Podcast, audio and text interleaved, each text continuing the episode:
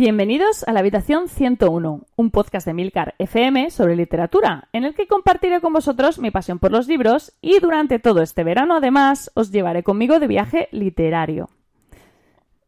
Y hoy vamos a viajar al que fue mi primer destino asiático hace ya unos cuantos años, Japón. Un país maravilloso del que guardo un gran recuerdo, aunque se me ocurrió la insensatez de viajar en febrero y bueno, pasé un frío horroroso. Japón es un país que sorprende por su fuerte contraste entre Oriente y Occidente, un país con tradiciones ancestrales y a la vez eh, lo último en tecnología conviviendo a diario. Es algo que impresiona, sobre todo cuando se viaja fuera de Occidente por primera vez. La verdad es que he tenido muchas dudas a la hora de elegir un libro para este país.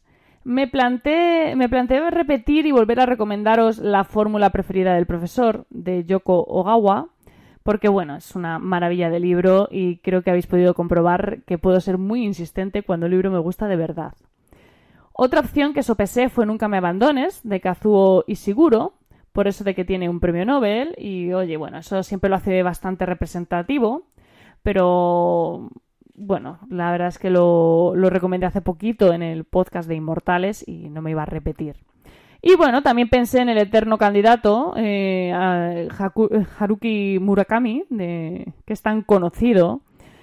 Pero finalmente me dio por arriesgar y el elegido ha sido Kousun Takami, con una novela cuyo título quizás os suene. Battle Royale. Esta novela, publicada en 1999, generó bastante polémica en su día y en parte, gracias a ello, se convirtió en un bestseller. Al nivel eh, de que acabó teniendo versión cinematográfica y un manga, y actualmente está considerada una novela de culto en el país. Si habéis leído Los Juegos de Hambre de, de Susan Collins, tenéis que saber que la escritora se basó en este libro para escribir su trilogía. Y la verdad es que las similitudes son más que evidentes.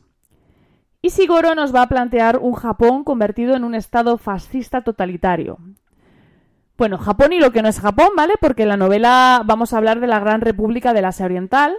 Y además de Japón, pues vamos a tener parte de Corea y China también hay metidas. Pero bueno, para que os hagáis un poco la idea. El caso es que el gobierno tiene un programa de experimento de combate que consiste en secuestrar al azar a 50 clases de estudiantes de secundarias, una por cada prefectura. Las prefecturas son las áreas territoriales en las que se divide Japón. Y dejarlos en distintas ubicaciones remotas. La idea, pues ya creo que os estáis haciendo la idea, os lo estáis imaginando, ¿no? La idea es que los alumnos de cada una de estas clases se enfrenten entre ellos para sobrevivir, quedando únicamente uno por clase vivo al final del experimento. Como os decía, el argumento es muy similar al de los Juegos del Hambre, salvo por algunos matices. Eso sí, ya os digo yo que esta novela es bastante más violenta y muchísimo más cruda que la de Susan Collins. De hecho, los Juegos del Hambre es un juego de niños al lado de, esta novela.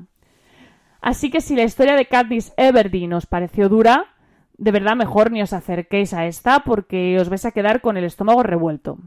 Sin embargo, si, si leíste los Juegos del Hambre y, os quedasteis con ganas de más, esta novela es para vosotros. Y bueno, si no habéis leído los Juegos del Hambre y os ha llamado el, el argumento, también creo que, creo que os va a gustar. Muchísimas gracias por el tiempo que habéis dedicado a escucharme. Espero vuestros comentarios en nuestro grupo de Telegram t.me barra habitación 101. Dejo los comentarios abiertos a sugerencias, países y libros para incluir en este viaje.